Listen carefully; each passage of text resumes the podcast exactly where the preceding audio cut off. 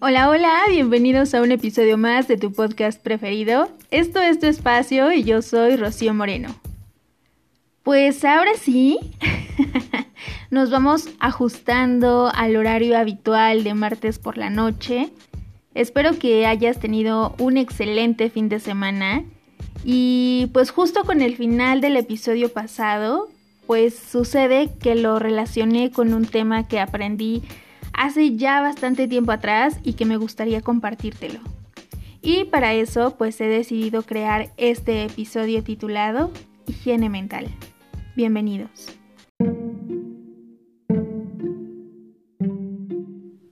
Por ahí del año 2017 asistí a mi primer curso de tanatología.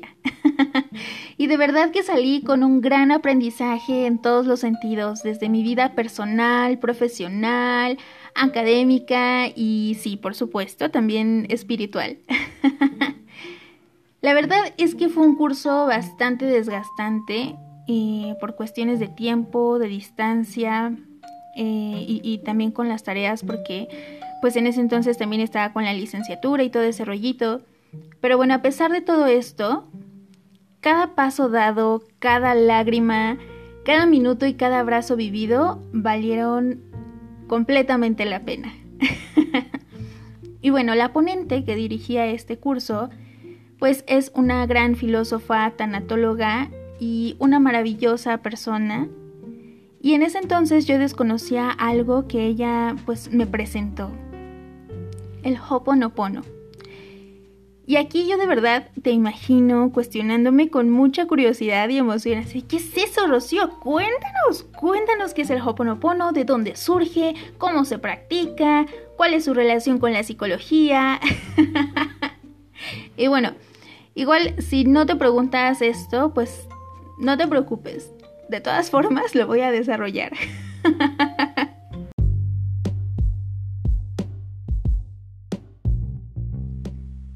El significado de Hoponopono es higiene o limpieza mental. De ahí pues el título de este episodio. y bueno, el Hoponopono es una filosofía hawaiana donde sus tres principales pilares son el amor, la reconciliación y el perdón. Y esta higiene mental, de acuerdo con las tradiciones polinesias, es conseguida a través de la palabra. Se hacían conversaciones grupales donde cada persona expresaba pues sus problemas o los errores que iba cometiendo en su día a día, ¿no? Y de esta forma encontraban pues la sanación. Claro, implicaba repetir también ciertos mantras que más adelante te diré, pero básicamente creían que al no resolver estos asuntos, al no hablarlos, pues se podía contraer una enfermedad o un familiar cercano podía enfermar.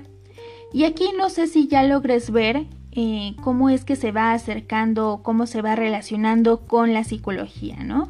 De alguna forma nos va dando nociones de lo que en psicoanálisis se conoce como represión, que es pues un mecanismo de defensa donde básicamente estos pensamientos, deseos, ideas, incluso recuerdos, que tenemos, este, pues se mantienen en el inconsciente, ¿no? Vamos reprimiéndolos o haciendo como que no existen, como que no los recuerdo, como que no los atiendo, pero ahí están. Y luego entonces pues se empieza a somatizar en el cuerpo, porque bueno, ya lo decía Freud, que lo que no se expresa en palabras, el cuerpo lo habla.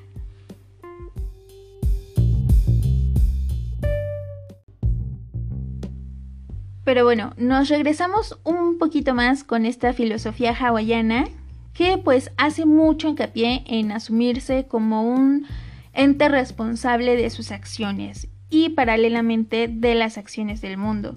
Esto también lo voy relacionando un poco con, con Sartre, pero lo dejo nada más así como al pie de página para no profundizar ni enredarnos ni nada por el estilo. Estoy segura que ya tendremos pues oportunidad para hablar de otros filósofos o de otras filosofías, mejor dicho.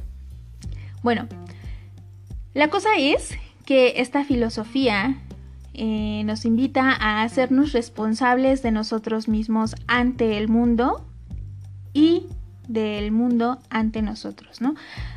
Para eh, pues luego entonces conseguir lo que todo ser humano desea, que es la liberación. Y bueno, esta filosofía, como te mencionaba anteriormente, cuenta con diferentes mantras. Sin embargo, el más conocido es pues un combo de cuatro en uno. Y es el siguiente. Lo siento, perdóname, gracias, te amo. Y los voy a desglosar cada uno, pues para que tenga sentido, ¿no? Como por qué o para qué se repiten estas palabras, en qué momento se repiten. La ponente me sugería que estos mantras que nos ofrece el Hoponopono fueran pues repetidos no solamente en aquellos momentos coléricos o de tristeza, sino también en los momentos donde se presente alegría o felicidad. Cada uno de estos mantras va conectando con diferentes partes eh, pues de nosotros, de la persona como tal, ¿no? Y bueno, a continuación te desgloso cada uno de estos segmentos que conforma este mantra pues para que tenga sentido, ¿no? Este, qué es lo que se busca al repetir estas palabras. Al decirlo siento, se busca hacernos responsables de nuestras acciones. Cuando se pronuncia perdóname, se acepta que somos seres responsables. Con gracias, entramos a un estado de gratitud, mientras que con te amo, conectamos con el amor propio. Recuerdo que cuando pues tocamos este tema, al terminar la clase nos pidieron hacer una lista de 10 cosas que agradecía en ese momento. y sin planearlo, pues también se convirtió en una tarea diaria. Mirar aquellas cosas por las cuales estar agradecida, agradecido. Y podemos empezar desde lo más sencillo como es lo material, agradecer por tener calzado, agradecer por eh, tener un lugar donde descansar y así sucesivamente, para posteriormente profundizar a algo más simbólico que nos ayude a conectar con nuestras partes más profundas. Creo que es un ejercicio que nos permite pues entrar en un estado de meditación de una manera distinta. Ojalá también tengamos pues esta oportunidad de hablar específicamente sobre qué es meditar y cómo lograrlo.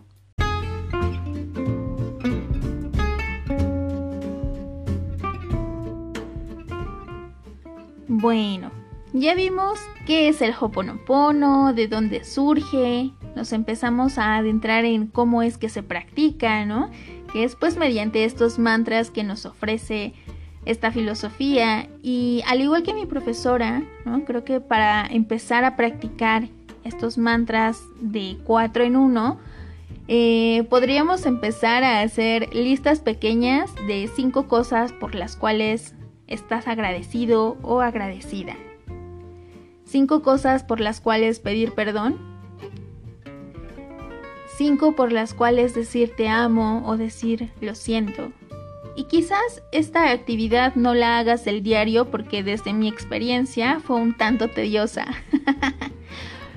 Personalmente prefiero ir de menos a más, pero bueno, aquí ya es asunto tuyo y cómo pretendas ajustar este pues ejercicio a tu ritmo y sobre todo también a tus tiempos. Existen otros mantras que nos ofrece esta filosofía que seguramente los podrás encontrar en internet o en algún libro que hable sobre el Hoponopono, pero el que personalmente practico con mayor frecuencia es el siguiente. Seas quien seas, estés donde estés, te deseo la más grande felicidad. Repetir estas palabras, aún en mis momentos más coléricos o de tristeza profunda, me brinda pues esta oportunidad para encontrar mi centro o encontrar mi paz interior.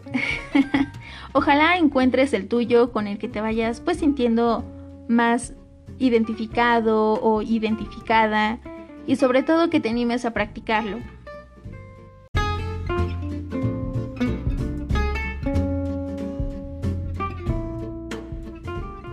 Bueno, pues ahora sí vamos finalizando con estas preguntas introductorias y nos resta responder cuál es la relación del Hoponopono con la psicología. Y bueno, hace un momento te pues iba adelantando sobre esta importancia de ser conscientes de nuestras heridas, nuestras emociones, recuerdos, deseos, fantasías y todo lo demás que implique nuestro ser. Pero además de ser conscientes, también saberlas expresar al medio, ¿no? Porque de no hacerlo se corre el riesgo de que nuestro cuerpo pues empiece a manifestar esto que estamos queriendo silenciar o pues que estamos queriendo hacer como que no existe. Además de esta relación que yo le veo pues con estos mecanismos de defensa, eh, también pienso que tiene relación con la psicología positiva. Y bueno, este es un término que ha sido desarrollado por Martin Seligman, un gran psicólogo estadounidense que ha trabajado un montonal, tiene un montón de cosas este, sobre depresión y un término también que ha ido pues trabajando que es la indefensión aprendida.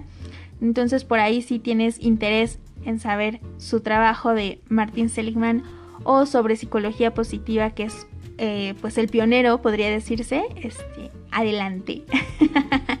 bueno, Además de todo esto que ha publicado, también fue nombrado presidente de la APA y estando ahí dice, bueno, me parece que la psicología está muy enfocada en salud enfermedad, ¿no? ¿Por qué no crear algo como más flexible, como menos catastrófico, algo positivo? Y es ahí donde, pues sí, surge la psicología positiva, ¿no? que es pues ahora una nueva rama de la psicología y como tal pues tiene su debida rigurosidad científica y lo que busca la psicología positiva es pues comprender los procesos que subyacen a las cualidades y emociones positivas del ser humano. ¿Cuál es el objetivo de esta psicología? Bueno, es mejorar la calidad de vida de las personas y prevenir la aparición de trastornos mentales y patologías. Si bien el Hoponopono pues no está fundamentado en la psicología positiva, porque a ver, una vez más. el Hoponopono es una filosofía de vida para cierto grupo cultural adoptado y popularizado para otras personas. Eh, para y por otras personas. Y la psicología positiva pues es ciencia, hermano.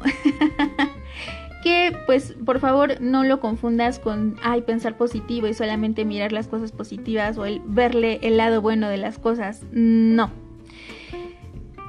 Si bien el objetivo o el foco, mejor dicho, de la psicología positiva está centrado en estas emociones placenteras de nuestra vida, no quiere decir que anule aquellas otras que son poco placenteras, como el enojo o la tristeza. No, por el contrario, también le da lugar porque conforman nuestra vida, porque conforman nuestro desarrollo personal. Entonces le da lugar, es como, mira, esto es lo que hay y también tienes esto y puedes crear nuevas herramientas para afrontar eh, pues este problema que estás viviendo o esta situación que estás viviendo. Entonces es darle lugar a estas cosas que nos van sucediendo y también mirar lo que ya tienes para crear y construir nuevos recursos. Eso es la psicología positiva. Entonces, por favor, no pienses que es eh, pues mirar el lado bueno de la luna o algo así es el dicho. Pero bueno, desde donde em, estoy viendo que converge el Hoponopono con la psicología positiva.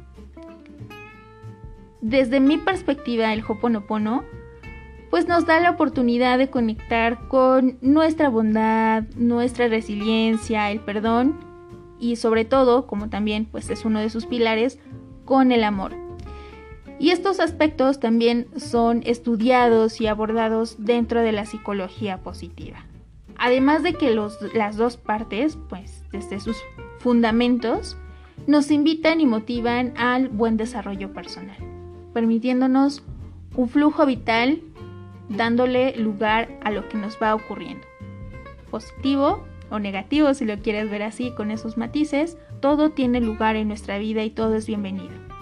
Desde ahí es donde yo veo pues la similitud o el punto en el que conectan el Hoponopono y la psicología positiva.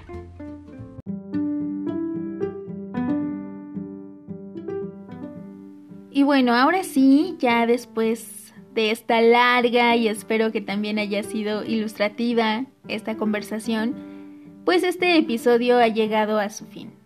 Espero que este podcast te motive a reflexionar y a reflexionarte.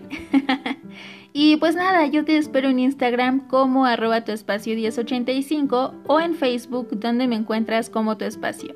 Y ojalá me permitas conocer lo que te llevas de este episodio. Te mando un fuerte abrazo y mil gracias por permitirme ser tu compañía pues durante estos minutos. Te invito a que compartas este podcast con quien tú desees esto fue Higiene Mental. Yo soy Rocío Moreno y te espero en el siguiente episodio.